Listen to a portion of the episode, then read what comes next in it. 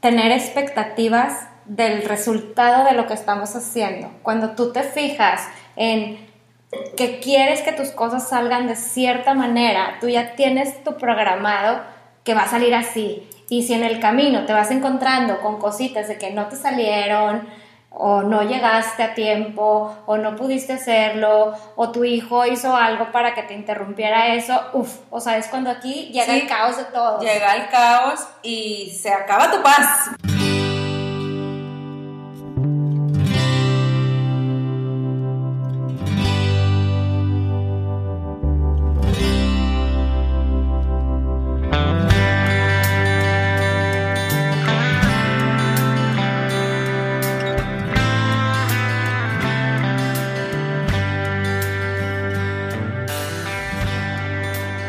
Somos Mitch y Anne, mujeres transparentes, que exponemos nuestra forma de ver la vida a través de nuestras experiencias. Queremos invitarte a escucharnos sin sentirte juzgada y con mucha autocompasión. Te compartimos nuestras vivencias, que nos han ayudado a ser más conscientes de quiénes somos. Y así encontrar herramientas que nos ayudan a vivir nuestro caos en paz.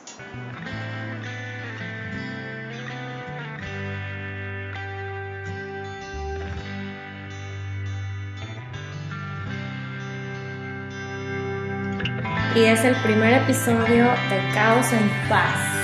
Así es, con mucha emoción y con muchas ganas de compartir nuestras vivencias y nuestras historias con ustedes. Sí, esta semana escogimos empezar con qué es el caos, ¿verdad? Como el nombre de nuestro podcast lo dice.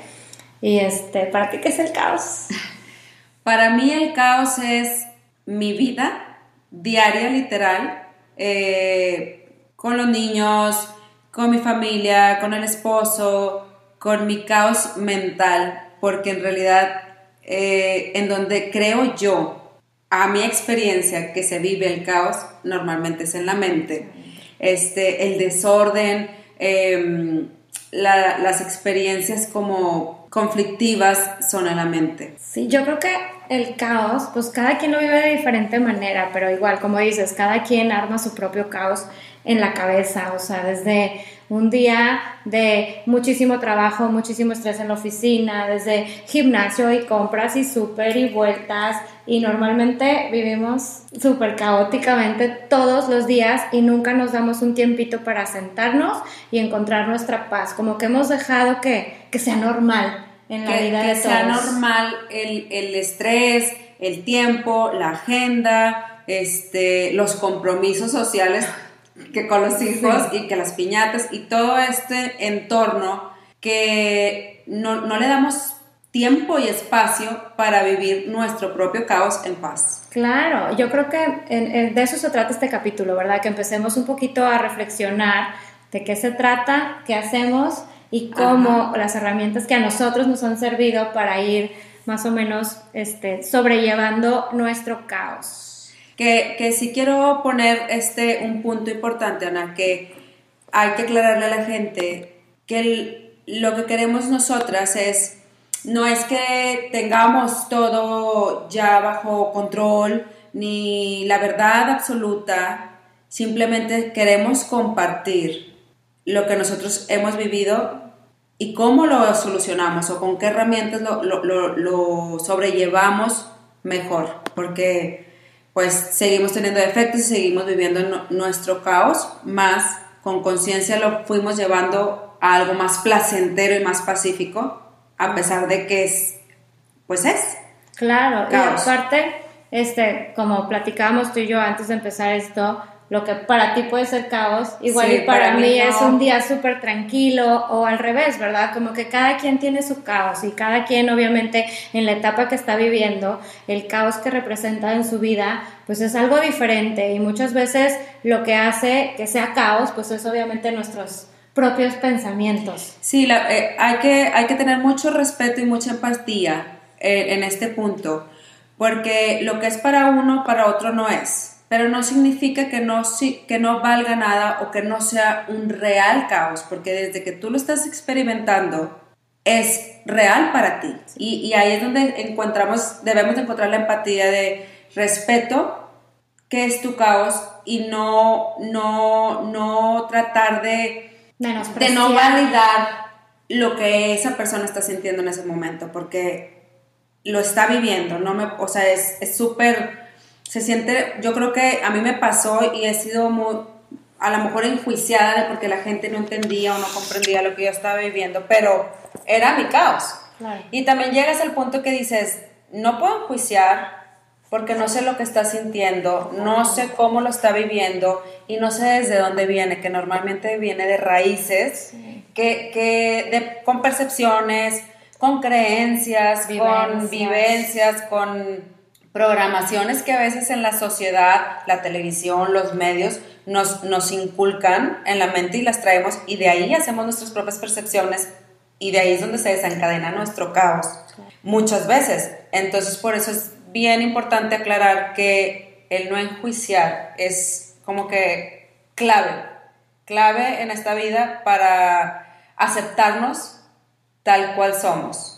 Claro, y este, respetar, ¿verdad? Yo creo que el respeto también, o sea, no enjuiciar y respetar que cada quien vive su caos a su percepción y a su ritmo, ¿verdad? Porque puede ser que tú consideres una persona que es muy tranquila y en paz y a lo mejor ella piensa que tiene un caos en su casa cuando eso para mí es un día de, de tranquilidad, en mi casa, ¿verdad? O sea, cada quien es muy muy personal ese tipo Con los hijos también pasa mucho eh, este tema, o sea, yo, yo a veces digo, bueno, ¿por qué mi hijo eh, está tan tranquilo con esta situación y mi hija tipo está de que vuelta loca o, con mucho drama, que dices, bueno, no puedo enjuiciar, son distintos, cada quien la misma situación la puede vivir de distinta manera. Claro, y a mí me dicen, ¿cómo le haces con cuatro si yo no puedo con uno o con dos? Digo, pues es que igual, volvemos a lo mismo, cada quien tiene su percepción del caos de diferente manera. Y sus formas y sus maneras de crear y de vivir la vida. Y está bien, está bien. El chiste es que, que el caos de tu día a día sea, pues cada día más consciente para llevarlo a vivir en paz. Claro, totalmente. ¿Y cómo logramos eso? A ver, ¿qué es lo que a nosotros nos ha servido? Primero, yo creo que aterrizarlo y darte conciencia de que estás en caos, sí. ¿verdad? O sea, en cómo situación se te está saliendo de control o ¿A qué le llamas tú caos en tu vida personal? ¿Cómo ves? Sí, mira, eh, al, el hacerte consciente puedes preguntarte, a ver, este, en verdad es, hay un caos, en verdad hay un desorden o en verdad eh, la situación está tan complicada o soy yo.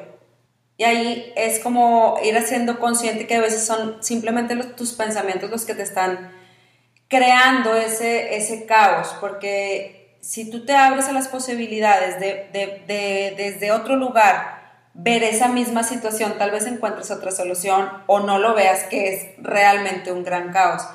El, yo creo que la clave es hacerte consciente y la aceptación.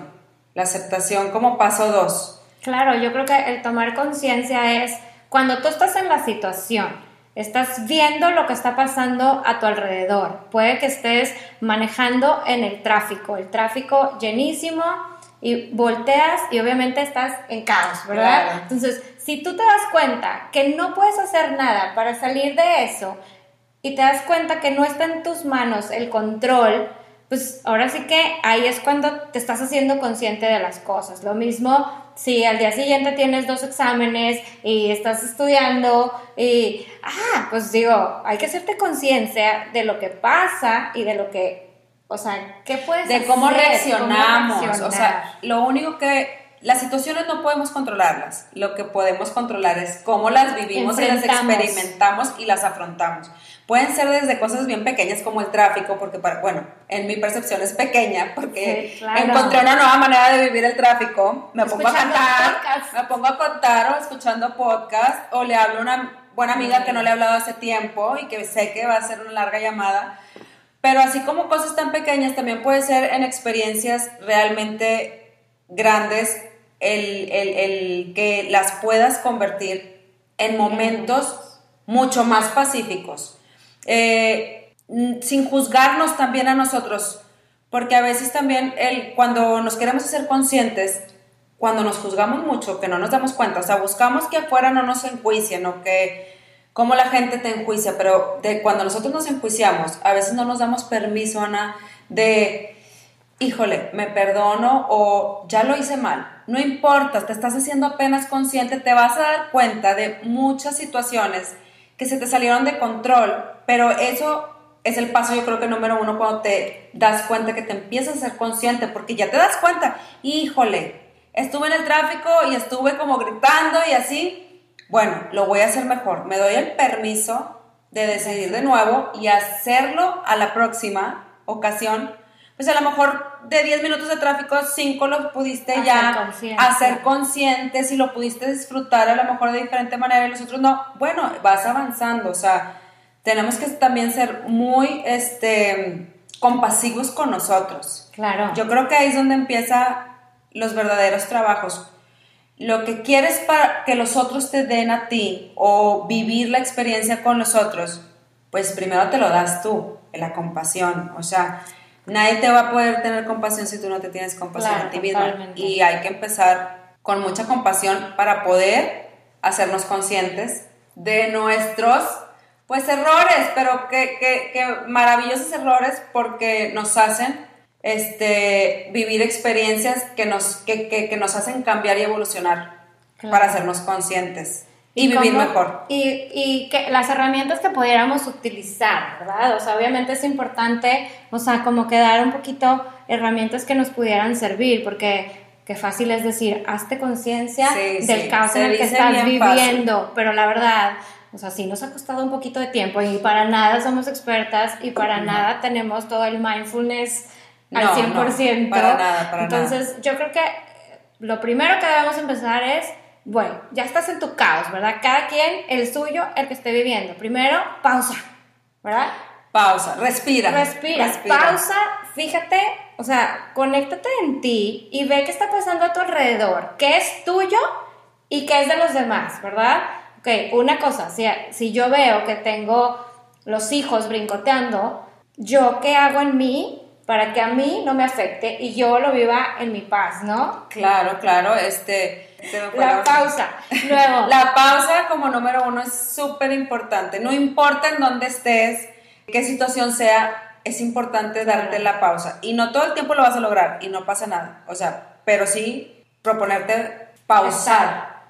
Luego, introspección. La introspección, que yo creo que esa es la, un poquito la más complicada porque hay veces el buscar adentro es porque ya lo tienes trabajado. Es porque ya lo tienes muy trabajado y aún así que lo trabajes también tenemos puntos ciegos y te cuesta trabajo porque es aceptar este, pues nuestros errores o nuestras percepciones o creencias falsas que nos llevan a vivir o a crear la vida de esa manera. Entonces la introspección, pues antes de empezar, ¿cómo podríamos encaminar a la gente, o sea, o los demás? Que no han empezado con la meditación o con la introspección o que no saben, al principio yo cuando empecé con la introspección no sabía ni qué era introspección, ni a dónde me iba a llevar o guiar o de qué me iba a dar cuenta con la introspección. Yo creo que ahí empezamos a ver, yo creo que hacer una listita de escribir, qué es tu trigger, o sea, cuál es lo que te hace a ti reaccionar. O sea, un día hoy, ¿qué voy a hacer? Voy a estar bien atenta, no tengo mi libreta, pero bueno, traigo siempre tu celular en la mano, ok, tu día, hoy que me hizo reaccionar, apuntar, híjole, el grito de mis hijos en la mañana, o la alarma del despertador, o que me llamara mi jefe y me dijera que no estaba esto a tiempo. O sea, ¿qué es lo que me saca de mi paz y que me sienta yo estar en caos? Entonces, si yo apunto toda una listita de las cosas en mi día que me va a sacar de mi paz, entonces yo voy a ver por qué cada una, ¿verdad? O sea, si yo veo que mi hijo me gritó y me dijo que no quería, híjole, para mí qué significa que no me haga caso, ¿verdad? Para mí qué significa que yo no lo pueda controlar. Entonces, ir yo creo que viendo el porqué de esos patrones reactivos que tenemos en cada quien, ¿no? Este, sí, muy buena idea lo que acabas de comentar de escribir, este, porque así te vas haciendo consciente y a lo mejor vas a escribir nada más dos o tres porque todavía no traes conscientes de tantos que tenemos, pero con eso está perfecto. O sea, sean dos o tres, es perfecto, porque es trabajo, Ana. Tenemos que reconocer que esto de la introspección y del cambio y estos procesos es mucho trabajo. Totalmente. Y no puedes querer cambiarlo todos los puntos en un momento, en un día. Entonces, con que empiecen con uno, yo creo que es, Empezamos, ya estamos avanzando. Uno o dos, como se sientan a gusto y este, hacerlos consciente. Y entonces ya se van a poder detener en el momento en que se acuerden que escribieron ese punto uno y ese punto dos. Claro, totalmente. ¿Cuál otra herramienta? Pues empezarnos a cuestionar, o sea, yo creo que dentro de la misma introspección podemos cuestionarnos, o sea, ¿por qué? ¿Por qué me hace sentir así? O sea, es como que una forma de que nosotros indaguemos y por qué para mí esto es caos y para ti no. Así es. O sea, ¿qué tienes tú? ¿Cómo es tu forma de ver tu vida? Que para ti eso te saca de tu paz y para mí no. O al revés, ¿verdad? O sea, si nosotros empezamos a, a cuestionarnos, acuérdense que nadie tiene la verdad absoluta, ¿verdad? No, Lo no que existe. para ti es verdad, para mí Así. puede que no y al revés. Entonces, yo creo que si nosotros empezamos un poquito a hacer como que cada cosa que hagamos, cuestionarnos si es verdad, por qué lo hice, ¿qué me trajo de, o sea, qué me trajo bueno? O sea, a lo mejor yo dentro, dentro de ese caos, yo reaccioné, híjole, me siento bien con mi reacción,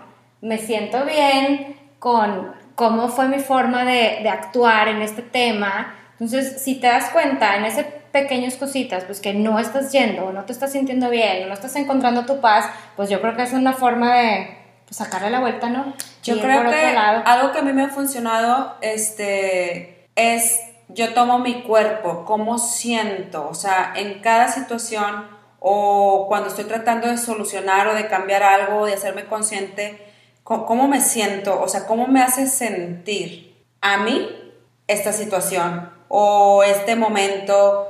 Entonces yo digo, bueno, si no me gusta lo que siento, lo quiero cambiar. Y entonces es como que te da una porra, pero sin enjuiciarnos vuelvo otra vez porque cuando te enjuicias de que no te atreves a veces a aceptarlo porque es como sentirte culpable de que es que soy gritona, pues sí, sí soy. Y aceptar tu error. Y me aceptarte. acepto gritona, voy a hacerme consciente, lo voy a empezar a trabajar porque le quiero bajar. No quiere decir que nunca más vas a volver a gritar, porque, por ejemplo, yo voy a poner un ejemplo de vida que yo al principio cuando empecé en este camino, yo no me he dado cuenta que me enjuiciaba mucho. Yo veía lo de afuera, pero lo de dentro, lo mío no. Entonces me era muy difícil aceptar porque como que traemos este chip de, de, de que somos perfectos y de que no tenemos errores. Y, y más cuando empiezas en un camino espiritual, tendemos a creer que en el camino espiritual o, o cuando empiezas a descubrir quién eres, cre- creemos que no, que no podemos tener errores. Y Porque nos han hecho que los errores están mal. porque sea, nos han dicho que los errores están mal y los errores ahora yo los veo como experiencias que me llevan a una experiencia para mi aprendizaje, por ende mi evolución. Claro. Pero antes que yo no los veía así, era, no, ¿cómo voy a aceptar esto? Entonces, cuando empiezo yo a aceptarme sin enjuiciarme, empiezo a ver mis errores, pero me, me acuerdo la sensación era de que me daba vergüenza. Claro. Porque pues era de que, como, ¿cómo? O sea, yo, o sea, todos eran siempre, ¿no? El criticón, el, el que juiciaba, el gritón, el enojón, pero yo no. Porque siempre nos, o sea, tuvimos la conciencia de ponernos en el papel de víctima. Así, tenemos, tenemos que sal- salirnos de la víctima que nos enseñaron. Si te fijas en las novelas que nos enseñan, Todo. toda la víctima, yo. En las películas, o sea, todo, todo. todo. Entonces, a lo que voy, esa es la programación de la que siempre hablamos, que a veces hasta los medios, lo que vivimos, lo que vimos desde niños, nos programaron que la vida era de tal o cual manera. Y eh, yo creo que para empezar a quitar tantas cargas, el debo de y el tengo que, hay que eliminarlos, porque no debo de hacer las cosas o tengo que hacerlas de tal o cual manera para que sean buenas o malas. Cada quien tiene su verdad y tiene que irla buscando y cada a lo mejor tú vas a experimentar que te sientes muy bien haciendo cierta, no sé, fumar y a lo mejor para mí me hace sentir súper mal. ¿Sabes? Entonces, como que no hay punto de diferencia y también bien importante que algo que yo tuve que dejar de hacer, pedir opinión. Nos cuesta, ¿verdad? Nos cuesta demasiado. Saber qué piensan los demás de nosotros. Y a poco no también tener expectativas del resultado de lo que estamos haciendo. Cuando tú te fijas en que quieres que tus cosas salgan de cierta manera, tú ya tienes tu programado que va a salir así. Y si en el camino te vas encontrando con cositas de que no te salieron, o no llegaste a tiempo, o no pudiste hacerlo, o tu hijo hizo algo para que te interrumpiera eso, uff, o sea, es cuando aquí llega el caos de todo. Llega el caos y se acaba tu paz, porque empieza la gritadera, la expectativa. Es, yo creo que es una manera de control, ¿no? O sea, de que en tu mente, porque la, la, el control solamente está en la mente, pero tenemos maneras de que hacemos que esté controlada las cosas y por eso llega el hijo y te, te quitó tu, tu, manera de que tú lo habías visualizado, entonces te quita tu paz. Y no nada más el, hijo, el novio, el, marido, tu mamá, tu papá, o sea, esto en causa. Entonces, si dejamos que esto nos controle y nos domine, esta manera de, de pensar que tiene que ser de tal o cual manera a nuestras expectativas, vamos a vivir entonces en un caos porque es imposible que haya interrupciones, que pasen diferentes cosas, porque la vida lo que menos tenemos es el control. Creemos que lo tenemos mentalmente, porque hacemos ciertas cosas, creemos que tenemos el control, pero en realidad no hay control en ningún momento y en ninguna situación.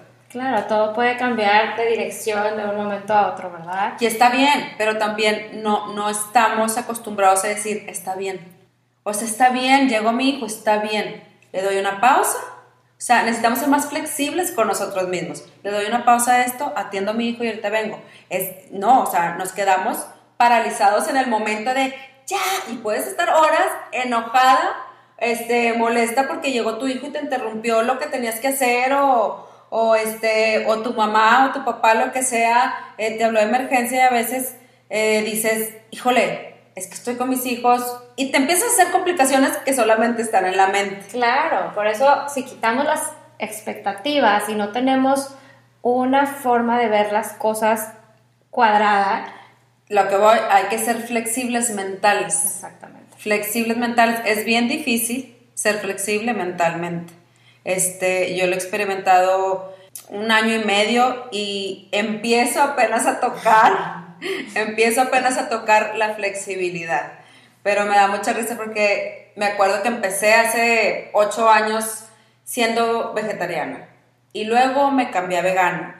Pero cada vez que hacía un cambio era como que me sentía yo o mal o con una culpa, ¿no? Porque pues yo digo que tiene que ser así y tiene que ser así. Entonces, si yo me llegaba a salir de algo, de ese ritmo de alimentación, era una culpa, Pero si te fijas, son etiquetas. Son etiquetas. Que nosotros mismos nos estamos poniendo. O que la sociedad las hace. Que, que luego yo entendí que esas etiquetas no funcionan para todos, ni, para, ni que deberían de existir las etiquetas, Ana, porque a lo mejor hoy quiero ser vegana y ¿por qué no me doy permiso de que no? Yo ya dije y a todos les dije y entonces en un mes ya no puedo comer carne y estás de que saboreándote la carne en la, en la carne asada. Pero ya no puedes porque... Pero ya no puedes porque yo ya dije, ¿por qué no somos flexibles? Por eso la gente tampoco es flexible con, con nuestras acciones o nosotros con las de ellos, porque tendemos a querer etiquetar y que no cuadritos, ¿no? Cero flexibilidad mental. aquí, de que hace un mes era esto, pero ahora cambié, porque la verdad es que el cambio es lo único que está sucediendo en esta vida.